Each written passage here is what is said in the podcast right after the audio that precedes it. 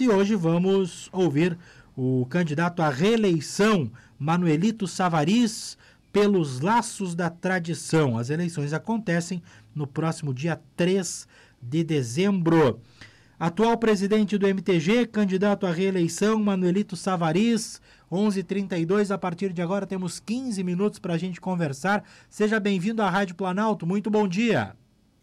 Muito bom dia, Cristian Queiroz. Bom dia aos ouvintes da Planalto. É um prazer estar falando com, com todos nesta manhã.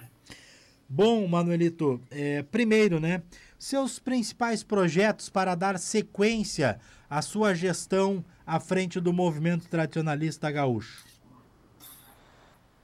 Bem, uh, primeiro nós devemos consolidar uh, um trabalho que iniciamos em julho do ano passado. Sim. Mais precisamente 28 de junho, foi quando nós assumimos. Portanto, faz, fazem aí menos de, de 18 meses que nós assumimos o movimento tradicionalista gaúcho. Nós assumimos numa, numa condição é, com algumas dificuldades, uh, e a dificuldade que ainda não pôde ser superada completamente foi a dificuldade de ordem financeira. Nós tínhamos um passivo significativo, reduzimos em 70% esse passivo, mas faltam ainda 30% para ser completada essa, essa questão. Tá? Isso no nosso, na nossa projeção, eh, deveremos concluir no primeiro semestre de 2023, deveremos zerar o passivo, que era um passivo acumulado, 2018, 19, 20 até a metade de 21. Então, por duas administrações que nos antecederam. Uh, feito, resolvida essa questão, que é a primeira, a primeira questão que ainda está pendente, aí nós vamos uh, desenvolver uma série de, de ações novas, além de cumprir o calendário, que é o mais importante. O MTG tem um calendário de eventos bastante pesado e o calendário 2023, que foi publicado ainda no final do mês de setembro passado. Então, é um calendário que já é bastante antecipado e ele, ele inicia no dia 11 de fevereiro de 2023 com a, o encontro geral do MTG, que será realizado na cidade de Santa Cruz do Sul, Sim. e que também servirá para a verificação do local da realização da festa campeira do Estado do Rio Grande do Sul. Esse encontro geral inclui uma reunião com todos os diretores artísticos, culturais, campeiros, de esportes campeiros das regiões tradicionalistas, além, evidentemente, dos 30 coordenadores regionais então, isso vai acontecer lá em Santa Cruz. É o primeiro evento importante do nosso calendário. Depois, nós temos ainda, em fevereiro, o Seminário Estadual de Prendas e Peões, que será realizado na cidade de Novo Hamburgo. E depois segue o calendário, com Festa Campeira em março, é, Entreveiro de Peões em abril, Ciranda Cultural de Prendas em maio, é, Entreveiro e Ciranda Regionais em junho, em julho já começam as interregionais do Enarte, julho e agosto, e assim nós vamos. Temos o Congresso também em julho, e o calendário é bastante pesado. Então, o que nós temos o compromisso de cumprir integralmente o nosso calendário, uhum. uh, como vemos, viemos fazendo desde que assumimos o MTG. Sim. Uh, com relação. É, pois não. Pois não. Pois não. Tá. Não, uh, com relação à transparência nas é, nas atividades é, do MTG. O que, que, pode ser melhorado? O que, que o senhor pretende fazer com relação a isso, Manuelito? Bom, nós temos uma administração absolutamente transparente. É que a transparência, algumas pessoas entendem diferente o que seja transparência. Sim. Tá? Eu, vou, eu vou tomar a liberdade de usar Associação Comercial e Industrial de Passo Fundo, por exemplo. Tá? Uh, é uma instituição que eu acredito seja transparente. Como é que a transparência se revela? Se revela em deixando tudo muito claro para os seus associados, deixando tudo muito, muito aberto, tá? sejam as atividades administrativas, as atividades financeiras, para os seus associados. É que tem alguém que acha que transparência é publicar nas redes sociais, aberto para quem quer que seja, as contas da instituição. Não, isso não é transparência. Isso é outra coisa. A, a UMTG é uma instituição privada e todas as contas do MTG são apresentadas em relatórios, e nós apresentamos até o presente momento dois relatórios. Tá? Um relatório de oito meses de gestão, isso foi apresentado em fevereiro, e um relatório de um ano de administração, que foi apresentado eh, no mês de julho, no Congresso Tradicionalista, todos os relatórios por escrito, com atividade administrativa e atividade financeira. Dirigido a quem esse relatório? Aos associados do MTG, que são as entidades tradicionalistas. Tá? Então, todas as entidades tradicionalistas têm acesso completo a todos os dados do movimento tradicionalista gaúcho. Então, nós estamos sendo absolutamente transparentes. Tá? Uh, eu, eu, por exemplo, não recebi relatório da gestão que me antecedeu. A gestão que me antecedeu na direção do movimento não elaborou nenhum relatório, nem financeiro, nem administrativo ao final da gestão. Tá? E nós estamos fazendo isso. Então, agora, nós estamos preparando uh, o relatório que ficará pronto já na semana que vem, de encerramento é, do ano 2022, tá? é, que estará pronto no dia 10 de dezembro, data que toma posse a nova gestão eleita. Se nós formos reeleitos, seguimos a atividade. Se eventualmente não formos reeleitos, entregaremos o relatório completo para quem nos substituir. Certo. Então, essa é, é, pelo menos essa é a visão que nós temos do que seja transparência. Certo.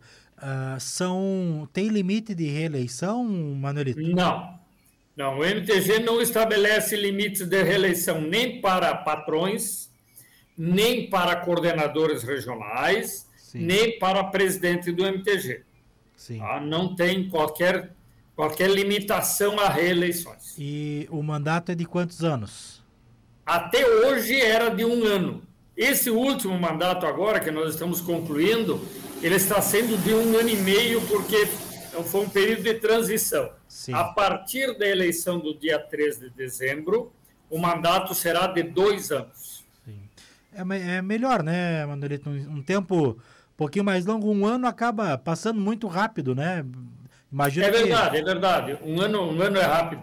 É, esse, esse assunto foi debatido por muitos anos, Uhum. Eu participo do movimento há muitos anos, para teres ideia, em, em, em 91 eu fui pela primeira vez patrão, depois em 96, 97 eu fui coordenador regional, depois conselheiro. Estou sendo presidente do MTG pela quarta temporada, digamos assim, né? Sim. E oitavo ano, desde 2001 até hoje, né? Nos últimos 21 anos, eu presidi o MTG em oito anos. Tá? Sim, sim. E muito se discutiu essa questão, até que nós entendemos no ano passado que o, o assunto estava maduro, bem debatido, bem discutido, e por uma iniciativa da administração atual, levamos para o congresso realizado em Frederico Westphalen é, algumas propostas.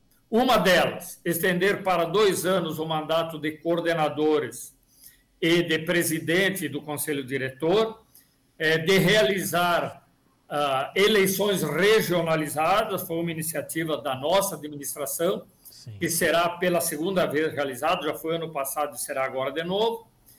Tá? E nós fizemos uma série de reajustes na composição do conselho diretor, que passou de 33 titulares e 16 suplentes para 50 titulares, somente não tem suplências e o Conselho funciona com no mínimo 26 presenças. Também definimos a questão da competência das coordenadorias regionais, dos coordenadores, seja do colegiado de coordenadores, e também dos conselheiros beneméritos, o que é que eles fazem, o que é que não Sim. fazem, coisa que não estava muito claro antes. Certo. Uh, com relação a grupos de narradores, juízes de laços e alguns outros segmentos uh, que demonstraram, principalmente em redes sociais, alguma insatisfação com as últimas regras que foram propostas, uh, o senhor pretende rever isso? Pretende conversar num, num possível próximo mandato? Eu acho até que não foi bem exatamente é, a reclamação com relação a regras. E eu não vi nenhuma reclamação de juízes campeiros. Sim. Eu, eu vi reclamações de, de narradores. Tá? Na verdade, os narradores eles discordam basicamente de uma regra que não foi feita agora, que é uma regra desde 2003, que diz o seguinte: quando foi constituído o departamento de narradores, e esse processo eu conheço muito bem porque eu era presidente na época. E, e a, o regramento foi feito pelo conselho diretor da época, tá?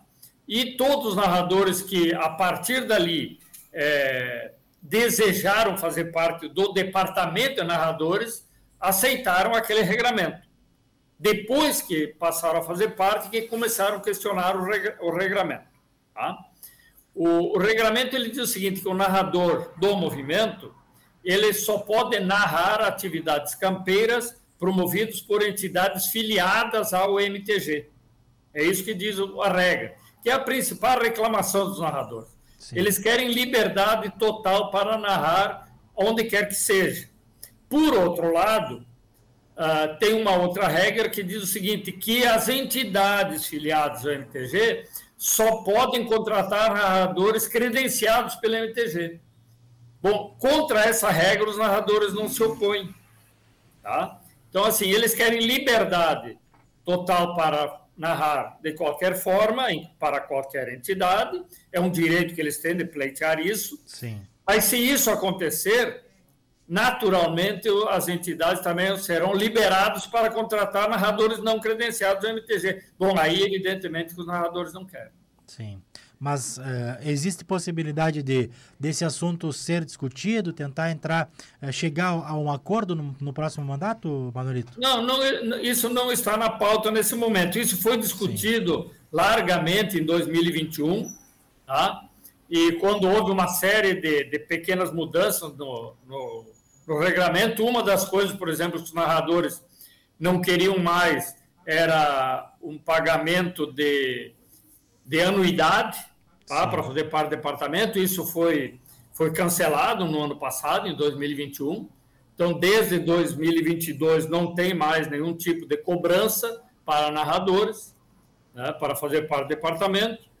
E, e, e as regras também é, elas, elas foram modificadas um pouco no constante a apuração de eventuais infrações cometidas e tal. Teve o, o, narrador, ele na verdade hoje ele é equiparado a qualquer outro integrante de departamentos do MTG. Certo. O MTG tem muitos departamentos, né?